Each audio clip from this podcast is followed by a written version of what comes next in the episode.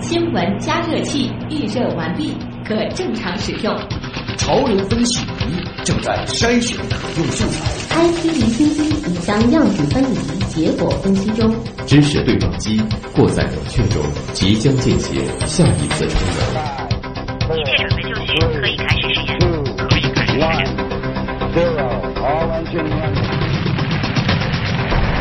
新闻实验室。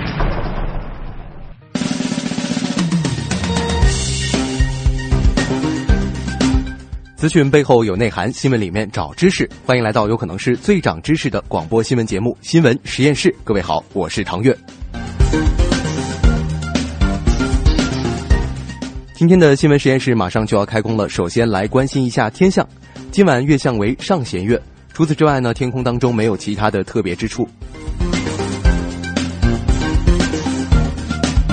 关心完天象之后，再来了解一下天气情况。上海中心气象台今天傍晚发布的气象预报显示，今天晴转多云，明天多云到阴，偶有短时小雨，东南风明天转偏西风，风力都是三到四级。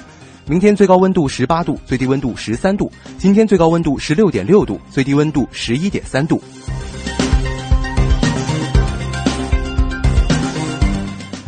再来给大家介绍一下今天新闻实验室主要关注的话题。近日。东航 MU 七二七航班上，一名旅客突发疾病，陷入了昏迷。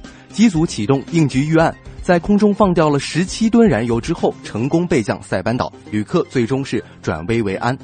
事件发生之后，引发了多种的讨论啊，为什么飞机的迫降需要在空中放油？大量的燃油排放在空中，会不会引发环境的污染呢？在飞机上遭遇突发情况，又该如何冷静、及时、正确的处理？今晚的知识对撞机邀请航空专家、业内人士为您带来详细科普。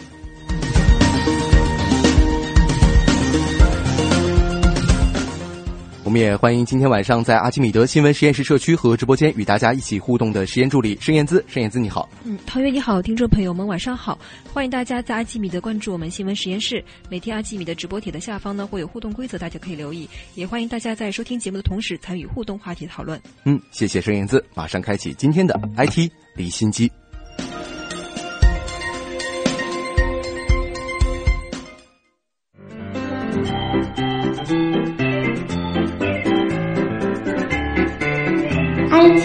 IT 离心机。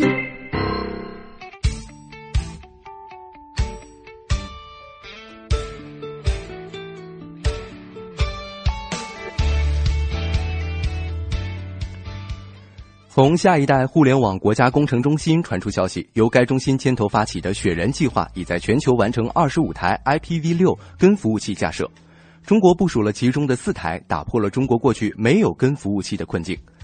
最新统计数据显示，截至今年八月，二十五台 IPv6 跟服务器在全球范围内已累计收到两千三百九十一个递归服务器的查询，主要分布在欧洲、北美和亚太地区，一定程度上反映出全球 IPv6 网络部署和用户发展的情况。从流量看，IPv6 跟服务器每日收到查询近一点二亿次。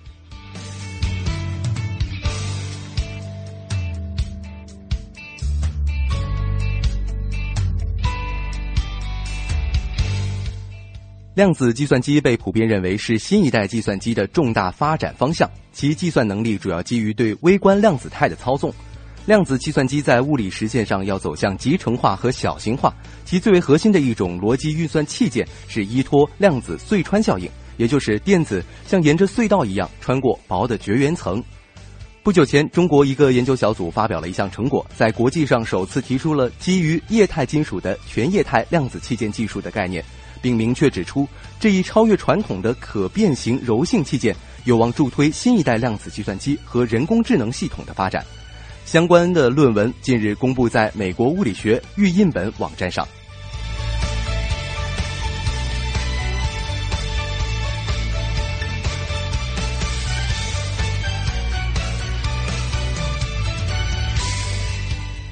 从日前召开的第五届中国移动合作伙伴大会传出消息。五 G 商用的步伐日益临近，随着政策支持和企业的境外布局，我国五 G 产业建设已走在世界前列，有望成为全球五 G 领跑者。国内部分五 G 研发企业已跻身全球第一梯队。中国移动展示了全球首个基于国际统一标准的 5G 新空口端到端互通。这个系统的下行峰值速率可达1.3 Gbps 以上，基于 5G 预商用基站和小型化 5G 数据终端的 5G 端到端系统应用，可实时直播16路 4K 高清视频业务。首批国内 5G 高频基站功放。射频前端器件以及业界首款 5G 终端射频器件模组原型产品等等。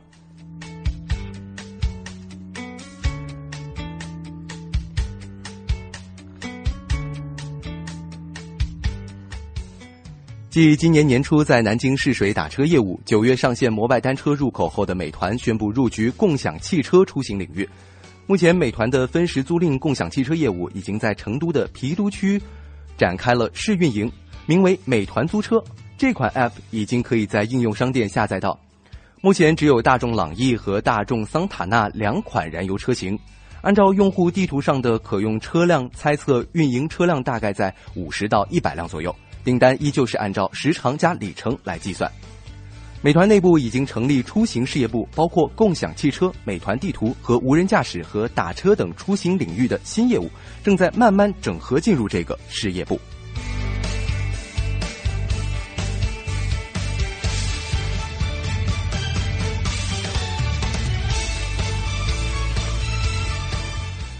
宝马公司最近表示，从下个月开始，在中国推出首个正式的汽车共享项目，使用的车型为 i3 电动汽车。据了解，这个项目将在成都进行。宝马 Reach Now 汽车共享服务去年首次在美国推出，之前曾将北京作为试点城市。宝马表示，目前另一项 Drive Now 汽车租赁服务在欧洲已经拥有了超过一百万用户，而二零一五年这项服务的用户数为五十万，同时目前已经实现了盈利。随着日益严重的交通拥堵和环境污染问题，宝马希望在中国继续开展相关的业务，并实现快速增长。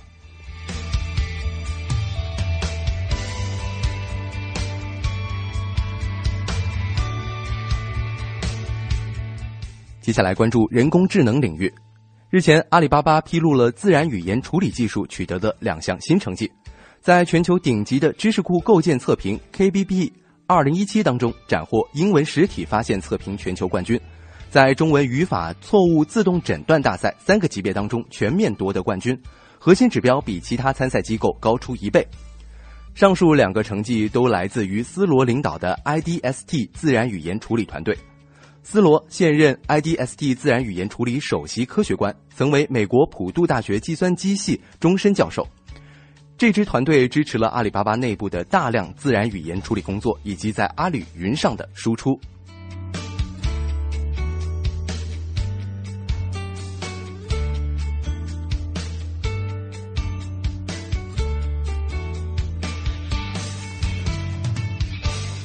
近日，新华网举办了二十年周年庆。此前已拥有无人机新闻队和新闻机器人的新华网推出了人工智能虚拟生命“琥珀虚言”，并以新华网签约虚拟主播的身份现场新闻播报。这个虚拟主播在周年庆现场为观众实时播报新闻，如新华要闻、新华广播、听君一席话、今日关注、听来总是诗等等，还能通过语音识别等人工智能技术和现场的观众进行交流互动。这个机器人是由 Go Wild 深圳狗尾草智能科技依靠自主研发的人工智能虚拟生命引擎，通过 3D 全息投影打造的虚拟生命主机入驻的第一个虚拟生命形象。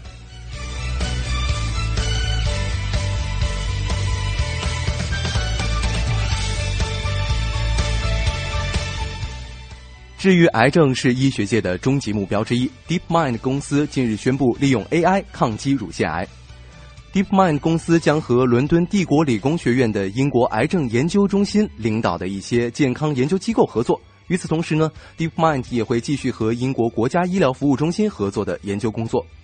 这个项目的目标是通过将机器学习应用于乳腺 X 光检查，来探索新的方法，以提高乳腺癌的检测几率。乳腺 X 光检查是通常用于检查乳房健康状况的 X 射线技术。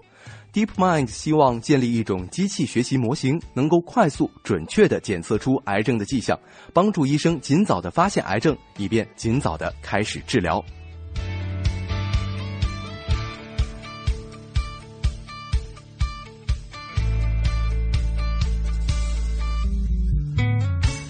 近日，强生医疗创新中心在美国德州医学中心登场。据强生内部人士透露，这一创新中心主要负责研发具有突破性的医疗设备，以降低外科手术的侵入程度。这个创新中心的负责人是强生医疗副总裁。强生中国区主席、强生亚太区医疗器材集团主席孟启明近日接受采访的时候透露，强生已经踏入了 AI 医疗圈，接下来将大幅的推动这一领域的发展。关于在 AI 方面的布局，孟启明也介绍称，强生想要做一个指导外科医生的手术机器人。